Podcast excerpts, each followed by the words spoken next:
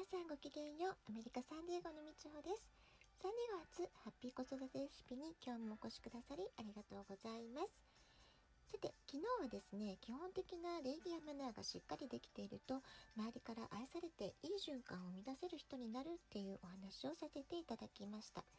この2つ前のトークではですねコミュニティで育てようっていうお話をしたんですけれどもえ昨日お話しした挨拶などの礼儀やマナーがきちんとできていることとえ2つ前に話した子育てに優しい環境というかコミュニティがねあること支えてもらってることこの2つの条件が揃うと子どもたちの社会性であったり自制心自主性こういったものをね育てていくのにとてもね、えー、いい両輪というかえー、形になっていくんじゃないかなというふうに改めて感じています。私の息子は生まれも育ちもアメリカなので、まあ、すっかり今となってはねアメリカのティーンエイジャーに育っていますけれども礼儀やマナーに関してはハイブリッドっていうんですかね日本式な部分日本的な部分は私が教えてきましたしアメリカっぽい部分っていうのは学校生活やコミュニティの中で、えー、アメリカ人のね大人たちからいろいろと見よう見まねで学んできた部分があるんじゃないかなというふうに感じています。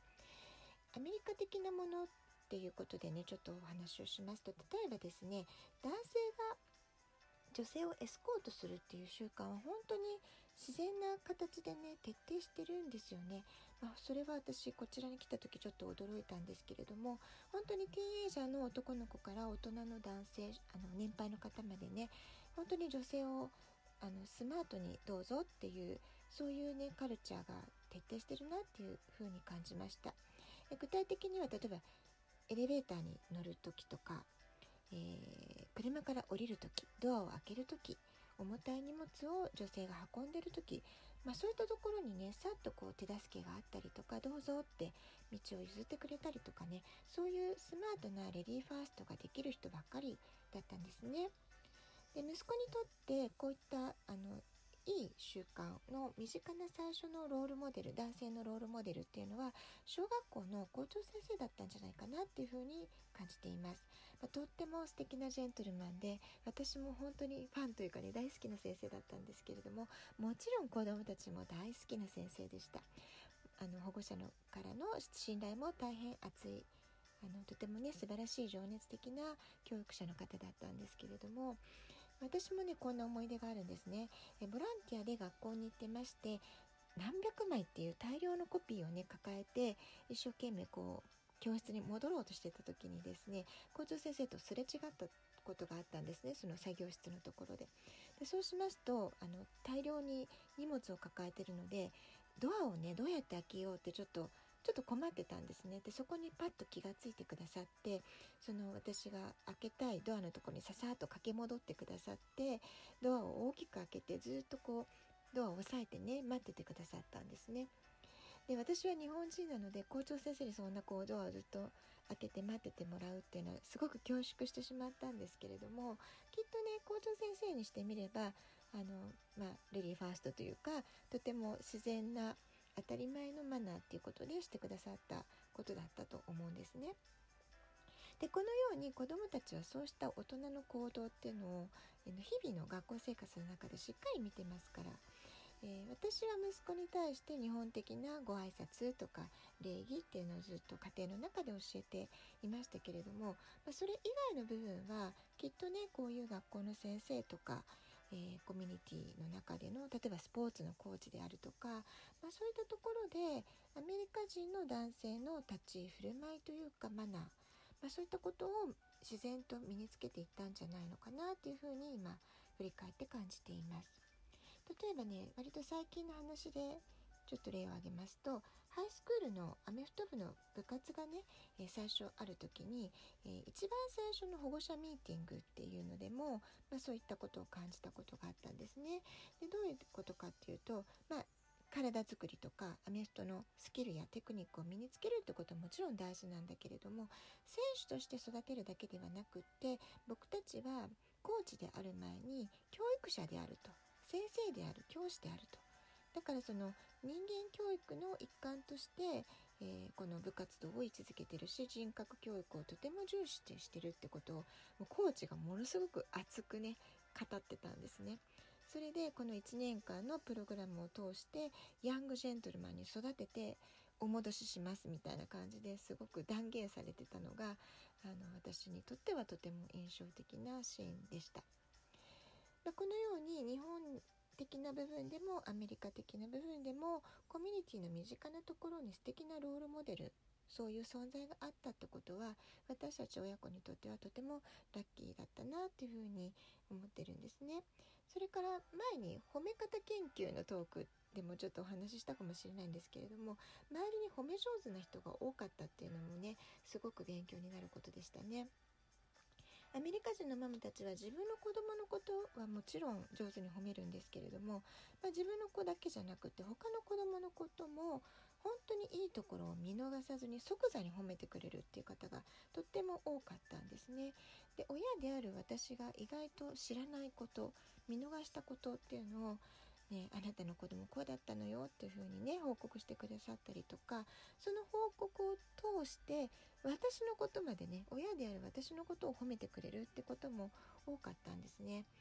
これはすごくねびっくりしました。日本だと割とお母さんなんだから親なんだから頑張るのが当たり前親として当たり前みたいなねことであんまり褒められたことってなかった気がするんですよね。そういうことを私の中では当たり前に親としてやらなくっちゃって思ってたことをすごく褒めてもらったりってことはとっても驚いたんですけれども同時にねやっぱりね褒めてもらうと嬉しいんですよね。子供も大人も自分が頑張ってること意識して努力してることを認めてもらえたりですとか褒めてもらうっていうのはすごく嬉しいんだなっていうことも改めて感じた出来事だったんですね。でまあこういったことを通して子どもの自制心とか社会性っていうのが育っていくわけなんですけれども、まあ、そういう社会性自制心、自主性みたいなものを身につけていく子っていうのは、まあ、放っておいても学力的なものもねおのずと伸びていく傾向があるというふうな研究データが実際あるようなんですね。で逆に学力高いけれども後からその自制心社会性を身につけよう伸ばそうっていうのは結構難しいらしいんですよ。あの不可能ではないですけれどもやっぱり幼い時にこの自制心とか、えー、社会性を身につけさせるってことに意識を向けて教えていってた方がいいってことなんですねだからこそ幼児期に、えー、挨拶礼儀マナー当たり前のことは当たり前にできるようにしておくってことはとっても大切なことなんじゃないかなっていうふうに思います。はい、最後におすすめ本を紹介したいと思うんですけれどもこれももうねベストセラーロングセラーとなっている本なので皆さんご存知の方もたくさんいらっしゃるかもしれません。えー、私も繰り返し繰り返しこの本を読んで、えー、自分のお家の中でのルール作りとかを考える時にとても参考になった本なんですね。えー、署名がですね、え当たり前だけどとても大切なことという本です。当たり前だけどとても大切なことっていうのが本のタイトルですね。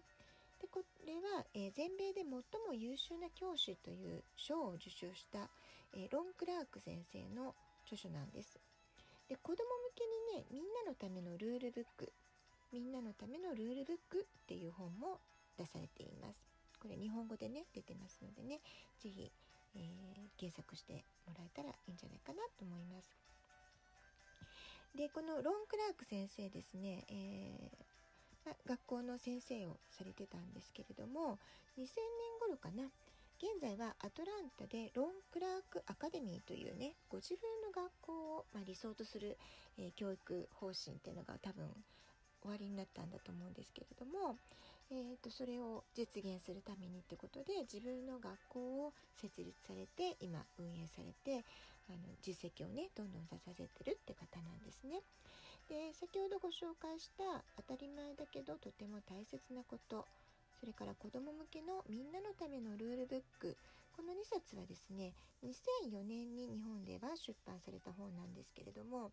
子どもたちにしっかりと向き合った日々の実践の中から生み出された50個のルールについて本当に詳しくね書かれた本なんですね。ちょっとご紹介すると例えば相手の目を見て話そうとかドアを開ける時に後ろに人がいたらその人のためにドアを押さえていようとかね。あるいは誰かに質問されたらお返しの質問をするようにしようとか。本当に具体的で子どもたちの視点から見た、えー、子どもたちとの具体的なエピソードも説明の中に書かれてたりとかあの指示がねルールが説明がとても具体的なのであの大変分かりやすいですし読みやすくおすすめな本だと思いますので是非参考にしてみてください。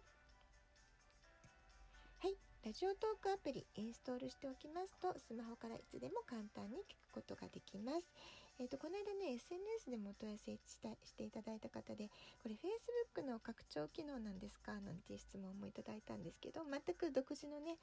ラジオトークっていうアプリがあるんですね。あのなのでアプリをインストールしていただくと簡単に聞けるってことになります。アプリの下の方には、えー、ボタンがあって質問を送るギフトを送る2つボタンがあります。どちらからでもメッセージを送ることができますので是非皆さんも試してみてください。引き続き夏休みの思い出新学期エピソード、えー、その他ね子育てにまつわるお話何でも結構ですよ。是非お便りをお待ちしております。では今日はこの辺でおしまいにしたいと思います。今日も一日素敵なお時間をお過ごしください。ごきげんようみちおでした。さようなら。